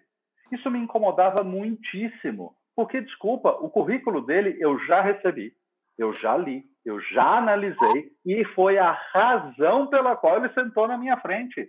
O currículo dele não interessa mais é tudo que não me interessa mais, porque o currículo dele foi a razão pela qual ele chegou ali. Então, o que, que eu quero? Agora, eu quero saber quem você é. E esse saber quem você é, ele não é necessariamente é, privado ou invasivo. Não é isso. Mas se eu vou trabalhar todo santo dia com alguém, vai estar oito horas lá junto comigo, fazer parte da minha equipe, você vai se é, é, evitar de, de demonstrar quem você é, mas essa é a primeira coisa que eu vou notar na entrevista. Ah, tá, então você não quer se mostrar, você não quer se colocar e me deixar ver quem você é. Eu, então você deve ter razão para estar escondendo alguma coisa. Por que, que eu quero você aqui? A coisa mais simples do mundo. Então seja autêntico. Até porque, é, é lógico que autêntico não significa grosso, não significa ignorante, não significa ser inadequado mas seja você, porque o que acontece, se você for bem sucedida na entrevista, você vai passar a viver dentro daquele lugar. Você acha que você vai responder alguma coisa quando? Como? É, não vai. As pessoas vão viver com você. É claro que você não vai. Então não adianta nada fingir coisas que não são, não, não, não tem uma, uma realidade na sua pessoa, porque aquilo vai durar duas semanas, gente. Não adianta nada. Exatamente. Eu a minha experiência é mais restrita, né, nesse nesse âmbito, porque a minha equipe tem duas pessoas e foram as duas pessoas que eu contratei até hoje. Nunca demiti ninguém. Acho que elas estão aqui online. Mas uh, as duas foram situações diferentes, mas ambas as histórias me levaram a contratá-las. A primeira, a gente tinha uma história, eu acompanhava a história dela, então eu fui direto nela e, e pedi: Tu quer, quer trabalhar comigo? Eu conhecia o estilo dela, o, o, a forma dela atuar, e aquilo me chamou a atenção nela, o posicionamento dela, né? E a segunda, nem sei se ela sabe disso, ela me mandou um currículo padrão, ela até pediu desculpa, ah, o currículo está no Word mesmo, mas é que eu quis mandar logo, né? Eu vi a vaga aberta, mas ela me contou uma pequena história no e-mail. E aquele e-mail, nossa, ela quer trabalhar para mim e, e, e, gera aquele desejo de eu quero trabalhar com ela, eu quero que ela trabalhe comigo, né? Então a, a história faz diferença também nesse momento de tu escolher uma pessoa, né? Alguém que se conectou de uma forma diferente contigo. E, de novo, se a gente está falando de marca ou de um processo seletivo, qualquer tipo de comunicação, sempre são pessoas falando com outras pessoas. Sempre. Ah, é a Roberta. Isso, isso. Já deixou coraçõezinhos. Aliás, aliás só para emendar aqui nessa, nessa questão que a Ana está trazendo e responder esse outro comentário da Jéssica e sobre quando o processo seletivo é feito online, né? E quando é feito online? Jéssica, a coisa mais importante que você tem que lembrar, e isso vale para qualquer um de vocês assistindo isso aqui, que pense ou que sofra com a ideia de fazer live ou gravar vídeo. As pessoas às vezes falam assim: Paulo, é, eu, eu falo tudo bem, é, não, não tenho problema para falar, mas a hora que liga a câmera eu, eu, eu travo e tenho dificuldade. Sabe por quê?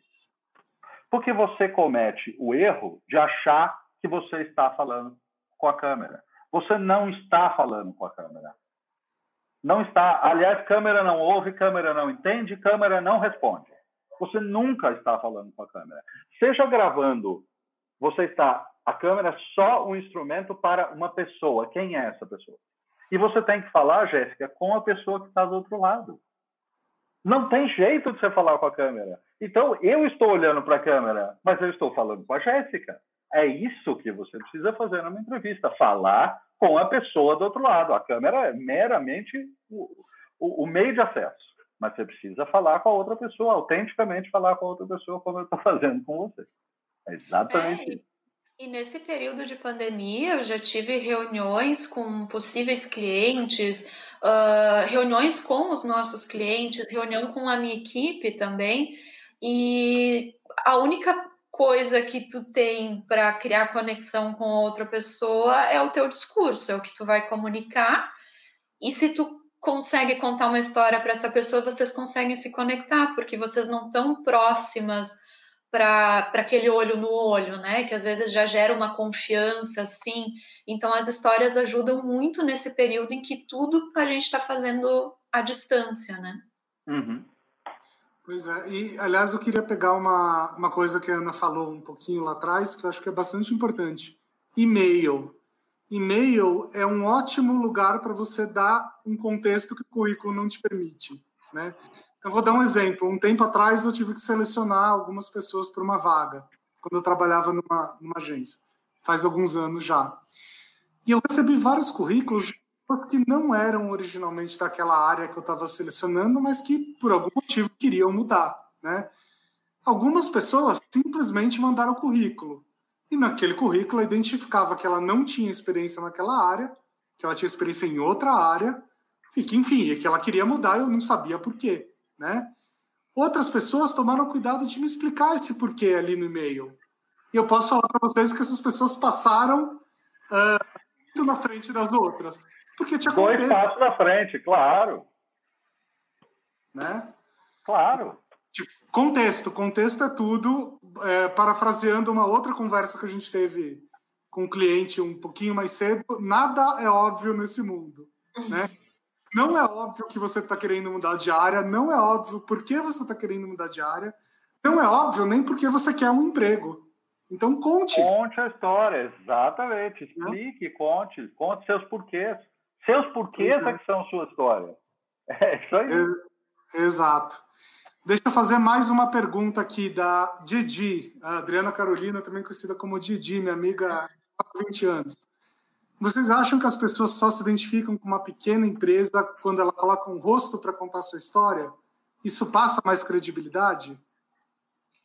Não, não. Existem inúmeras outras formas. Claro que sempre ajuda, né? Sempre trazer o rosto do dono, o rosto da equipe, ajuda a humanizar, mas a gente pode contar a história de um produto, a gente pode contar a história do serviço, uh, a gente pode, através da história, transmitir o propósito da empresa, que é algo totalmente subjetivo, né? Então, uh, não, uh, os personagens das histórias podem ser os mais variados, né? Uh, o personagem da história pode ser o coronavírus, sei lá, né? Mas não necessariamente precisa ser uma pessoa. E a, a frase que eu gosto de usar é que às vezes as pessoas pensam que contar a história para a marca é falar sobre era uma vez uma princesa num castelo, né? Não é assim, não é assim. É a gente trazer o, o propósito, é, é, fazer uma comunicação que gera relacionamento, que gera conexão. Então a gente tem empresas que a gente atende que o produto é o personagem, é ele que vai passear por aí, é ele que passeava por aí, né? Então uh, uh, não necessariamente precisa ser uma pessoa, não necessariamente. Deixa eu adicionar rapidinho uma coisa, porque assim, algumas pessoas sabem que eu sou músico, eu, eu toco guitarra e eu tenho um, um interesse imenso nesse, nisso como hobby para mim. E recentemente, recentemente eu digo, talvez ano passado, começo do ano passado, Adriana, Uh, houve, aconteceu um lançamento muito interessante no mercado de, de, de instrumentos de, de, alto nível. Então, é um mercado específico né, no, no mundo. E, e, o lançamento desse instrumento ele aconteceu de uma maneira muito interessante. Ele aconteceu só via YouTube, né, no canal da marca, e ele viralizou loucamente. Esse vídeo tinha o instrumento sendo tocado, gravado com muita, muita qualidade, claro, para poder transmitir aquela, aquela, aquelas características de produto. E o vídeo inteiro era o instrumento sendo tocado e filmado de vários ângulos e mostrando vários detalhes e tudo. E esta era a história que estava sendo contada. Claro, tinha uma música que estava acontecendo junto, que tinha a ver com o estilo da marca, uma série de coisas assim, mas era tudo focado no produto e mostrar aquela cena e aquela trilha sonora. Todo o resto da história não estava no vídeo. Você tinha que clicar, cair lá no site e entender o que, que aquela marca estava fazendo, o que, que aquele instrumento tinha como diferencial, o que que. Agora, a história, a, a cabeça da história era só o produto. Só que super bem mostrado e detalhado. Qual é o rosto da, do dono daquela marca específica? Não sei, nunca vi. Mas aquela história foi colocada para mim com uma força, com uma clareza, está tudo resolvido. Está tudo resolvido. Né? Então, não, não é indispensável o rosto. Muitas vezes ele ajuda, mas ele não é indispensável de jeito nenhum. É, e falando de nicho, eu lembrei também de comentar que quando a gente fala de uma pequena empresa, uh, de alguma forma uh, a gente sempre está falando de nicho, né? Pode não ser um produto nichado, né? A gente atende empresas que, que trabalham com produtos que todas as pessoas praticamente consomem, mas por ser uma empresa pequena que atende determinadas cidades, determinado raio geográfico, a gente sempre está falando com nicho. Então, o que eu comentei anteriormente de tu pensar a marca como pessoa e como essa marca vai se comunicar com as outras pessoas é muito mais rico do que só trazer um rosto, por exemplo. Né? É, é, de novo, é trazer a essência, independente da forma e do formato que a gente vai utilizar para isso. Legal, muito, muito bom. Uh, últimas duas perguntas aqui para a gente encerrar o, o programa, que está super legal. Vocês estão mandando muito. Meu, que delícia esse volume de é. perguntas. Maravilhoso. Muito mais do que a gente imaginava. Por Bom favor, demais. voltem no próximo e encham. Maravilhoso. É. Sensacional. E, e, dá para dar vontade de ficar mais meia hora aqui. Falaram que vão encerrar, mas dá vontade de ficar legal. mais meia hora. É, é.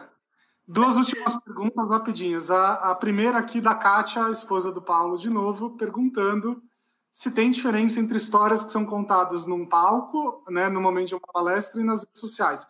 Eu acho que ela está comparando aí apresentações, né, de uma forma geral. Você se apresentar nas redes sociais, em lives, talvez, e você se apresentar no palco. Paulo, tem diferença?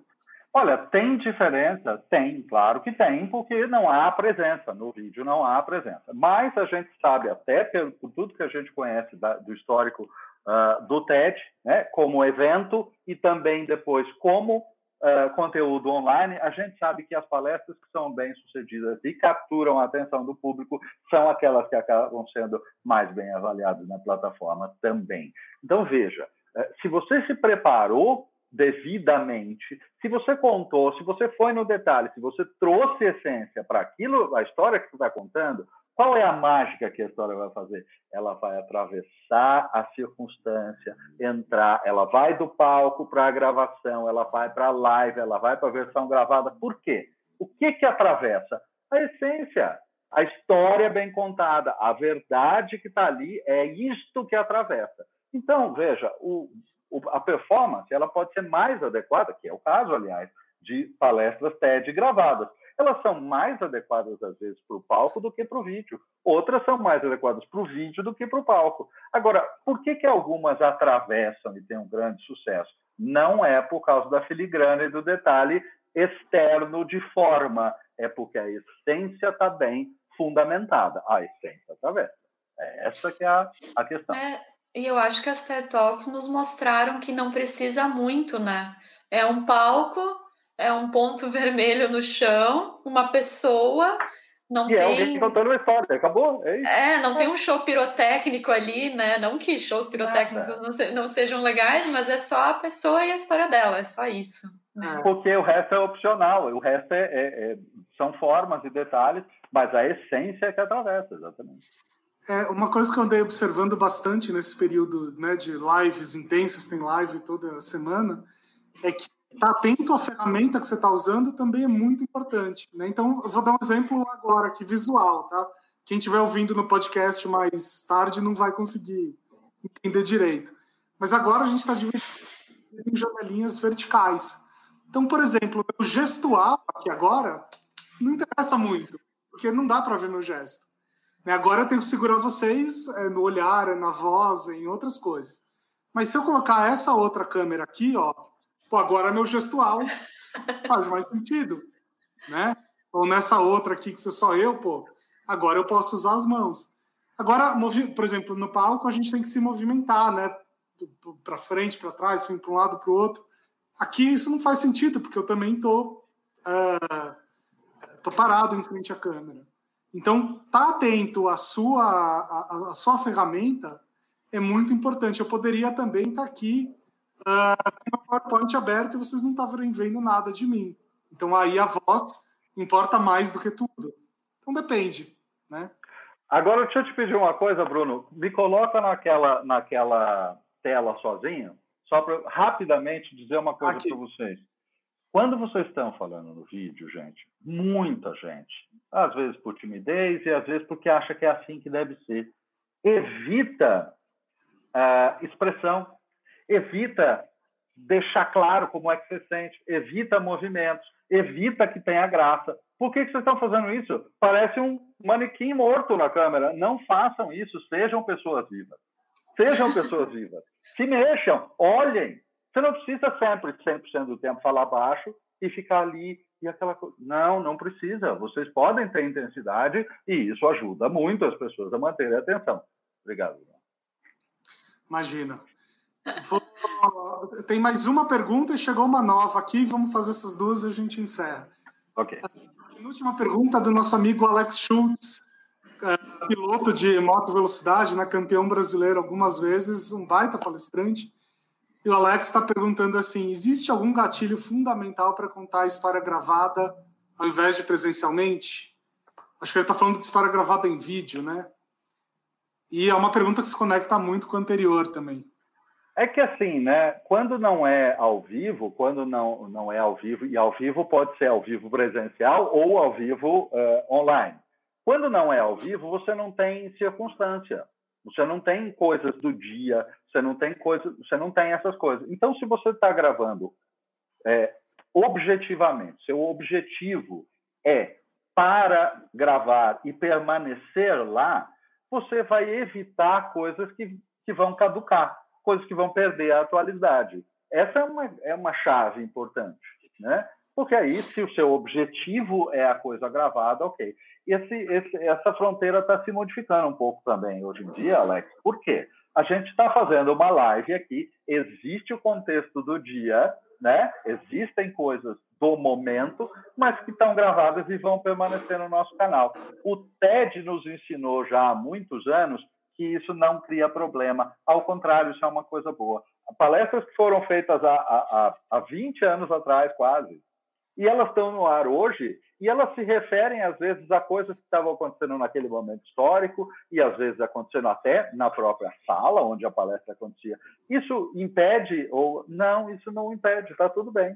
Então é, é, isso as pessoas têm uma, uma condição interpretativa para lidar com isso. Algumas ideias elas passam, elas perdem a validade. Essas aí a gente precisa evitar. Mas o contexto é, é cada vez mais presente e aceitável. Esse é o fato.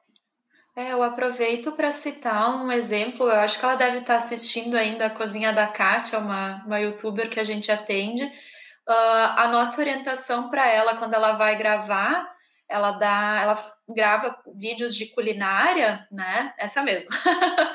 ela ela dá cursos presenciais de culinária, né? E ela faz uhum. isso por muitos e muitos anos. A nossa orientação para ela é quando, quando ela vai gravar vídeos para o YouTube, faz a mesma coisa. Faz a mesma coisa, finge que tu tá ensinando para alguém, porque ela é muito espontânea, ela fala muito bem, e a gente sabe que se a gente for roteirizar ela nos detalhes, criar uma fala pronta para ela falar, ela não vai conquistar as pessoas online como ela conquista presencialmente. Perde totalmente. Então ela sabe que ela precisa Claro, é, é, é, é, uma gravação, né? Então, muitas vezes ela não está fazendo a receita ali ao vivo, ela vai fazer a receita depois, ela já está falando com o prato pronto. Mas esse processo de falar, de explicar a receita, gente, viu como ficou assim? Viu a massa como ficou? Todos os trejeitos dela, os gauchescos, né? Que, que, que eu também tenho vários tem que manter, porque é isso. E aí ela começa a receber comentários. Nossa, eu sou de Minas, que bom ouvir esse sotaque. Nossa, eu estou aqui nos Estados Unidos com saudade do Rio Grande do Sul, que bom te ouvir. Isso cria conexão com as pessoas, é a tua verdade, né? Sim, com certeza. Sim, muito legal. É, eu acho que é Cíntia, Cíntia Sostolotti, não tenho certeza, mas a Cíntia perguntou o seguinte: como transmitir a história que está na minha cabeça para o papel ou na apresentação? Tem algum treino para isso?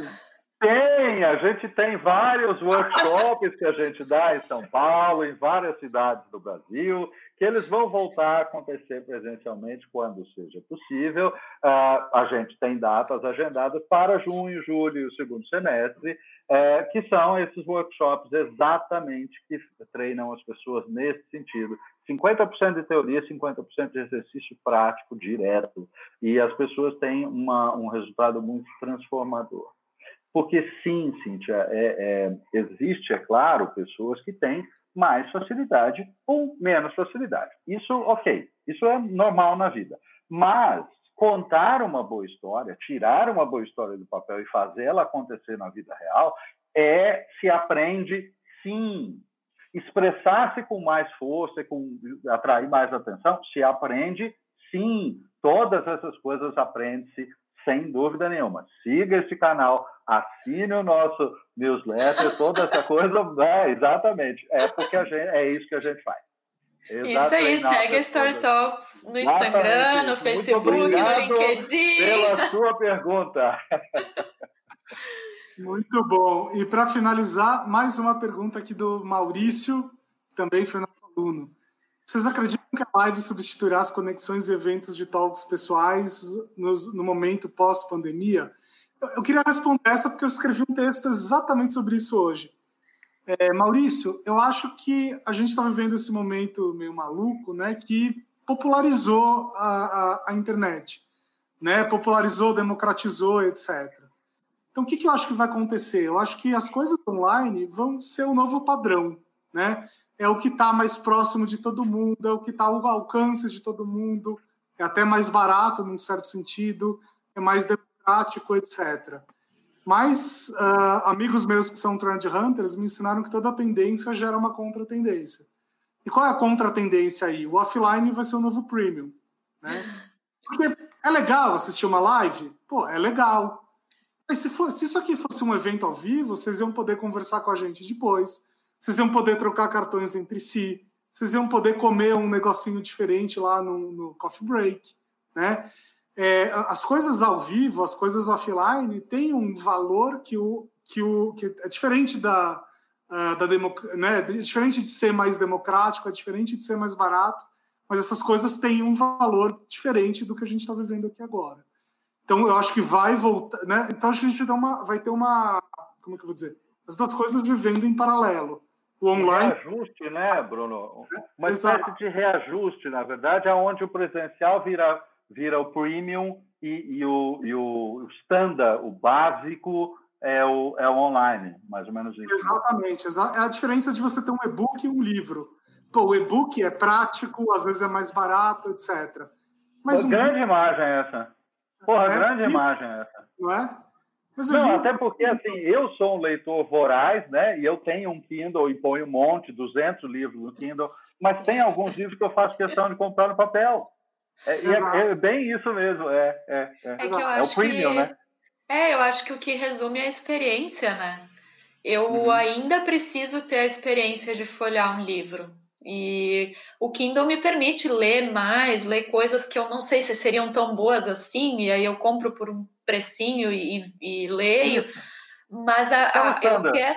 É, é, aquilo que, que, que eu quero dar uma olhada. Mas existem livros que eu quero ter aqui na minha prateleira, né? Sim, então é a experiência, sim. evento presencial também, é a experiência que a gente tem é, junto, é. né? É, essa, vai dar essa, saudade. Esse comparativo, esse comparativo que você fez foi genial, Bruno, porque assim, na hora eu me lembrei, assim, o meu Kindle tem 200 uh, eh, livros lá dentro, mas a hora que eu dei de cara com uma edição especial da Divina Comédia, eu tinha que comprar aquilo, não tinha jeito. Mob Dick, eu tenho uma super edição, mas eu tinha que comprar aquilo, não tem, aquilo é, é outro, e é o premium, né? Aquilo que eu amo num outro nível, não é apenas o prático da leitura. Porque esses livros são super pesados, eu não vou levar para lugar nenhum. Pois é. mas é. é isso aí. Né? É, é, a diferença do delivery para o restaurante, né? O delivery é. pode ser incrível, é isso aí, mas você não é bem servido, você não está num ambiente diferente, um monte de coisas faltam no delivery.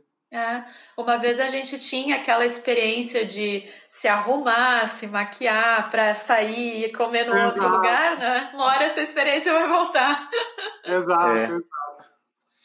Pô, eu vou falar que a gente tem um público muito bacana, cada banda de perguntas sensacional que foi feita pra gente, gente. A gente até saiu do script, né? Impressionante. É, saímos totalmente. Impressionante. Não, com umas perguntas dessas com um público desse não precisa de script.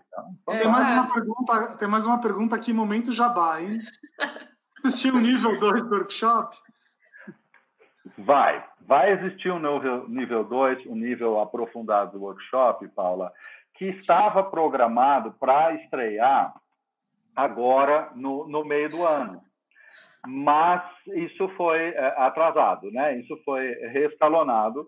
E sim, então talvez ainda a gente consiga estrear essa, essa versão de aprofundamento ainda em 2020, talvez só no começo de 2021, porque tem outras coisas, outros eventos que a gente pretende fazer. Né? Um deles é o Avatar, é, o avatar é presença pública digital.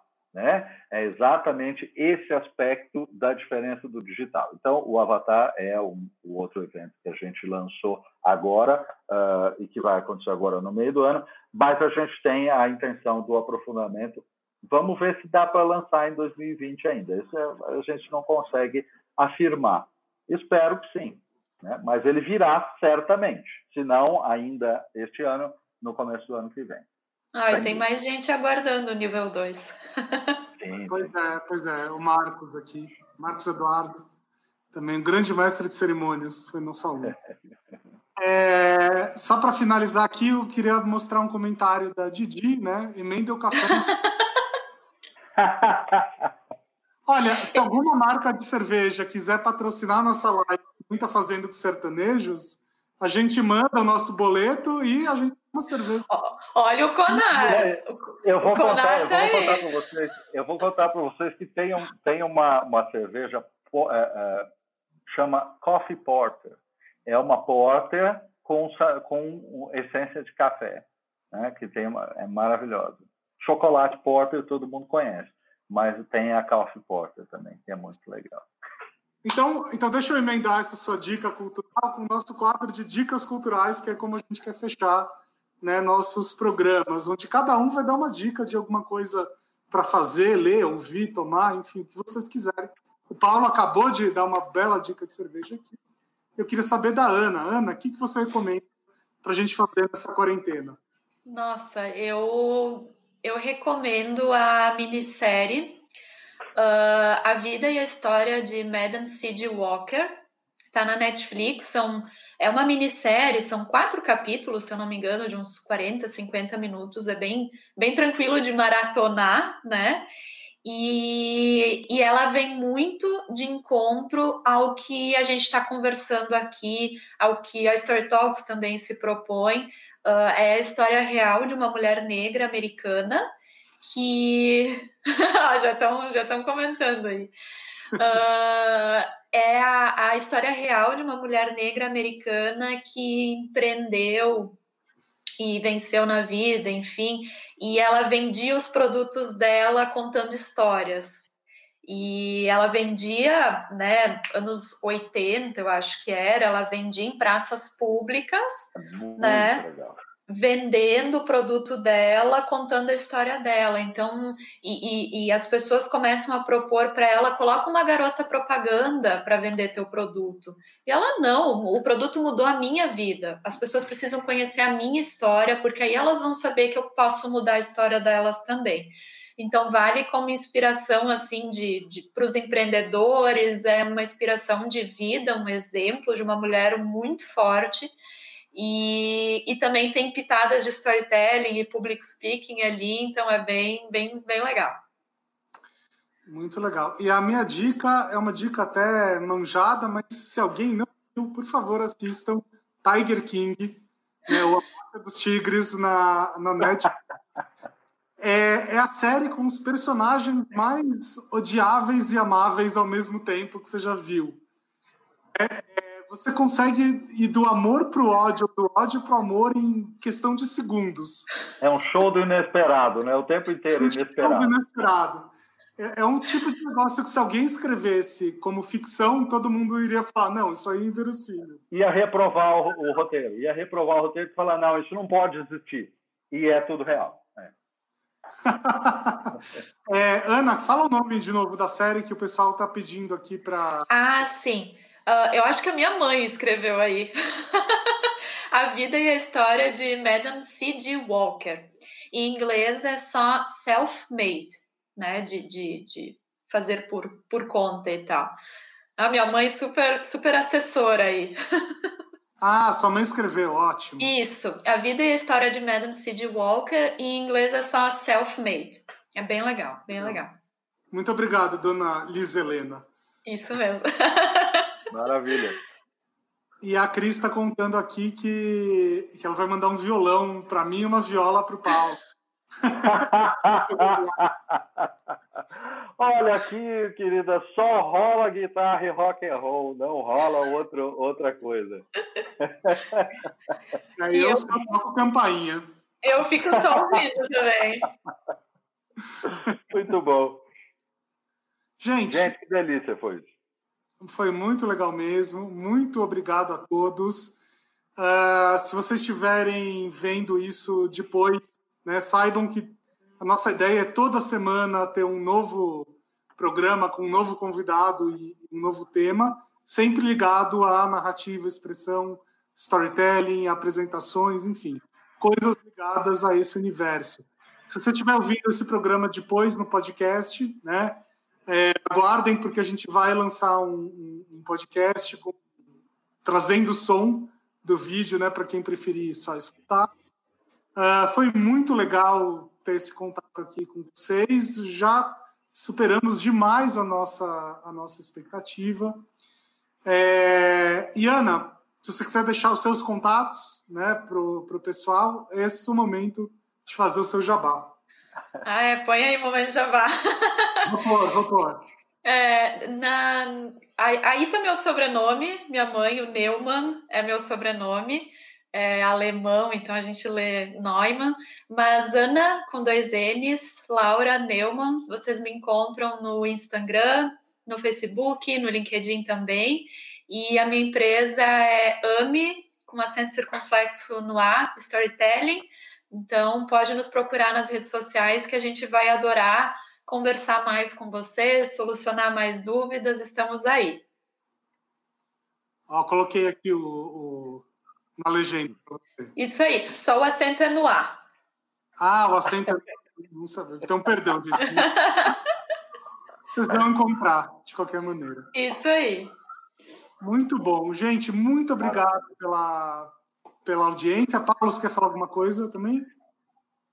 Falei bastante, estou muito feliz, foi muito bacana, muito obrigado. Muito obrigado por tantas perguntas tão boas e muito obrigada a, a, a Ana também por uma participação que, que foi tão, tão gostosa, tão bacana da gente, da gente iniciar esse projeto com você. Obrigado. Ai, coisa boa. Eu agradeço todo mundo também que está aí assistindo. E uh, foi muito legal ver essa ideia ser colocada em prática, assim, e tanta gente aqui já já nos ajudando a, a colocar esse projeto em prática. Então, uh, agradeço muito. Foi um, um, um, programa assim bem tranquilo. Não me senti, não me senti, uh, não recebi tantas perguntas difíceis. Oh, que bom. É, vamos, vamos caprichar mais aí no próximo, então. Vamos convidar.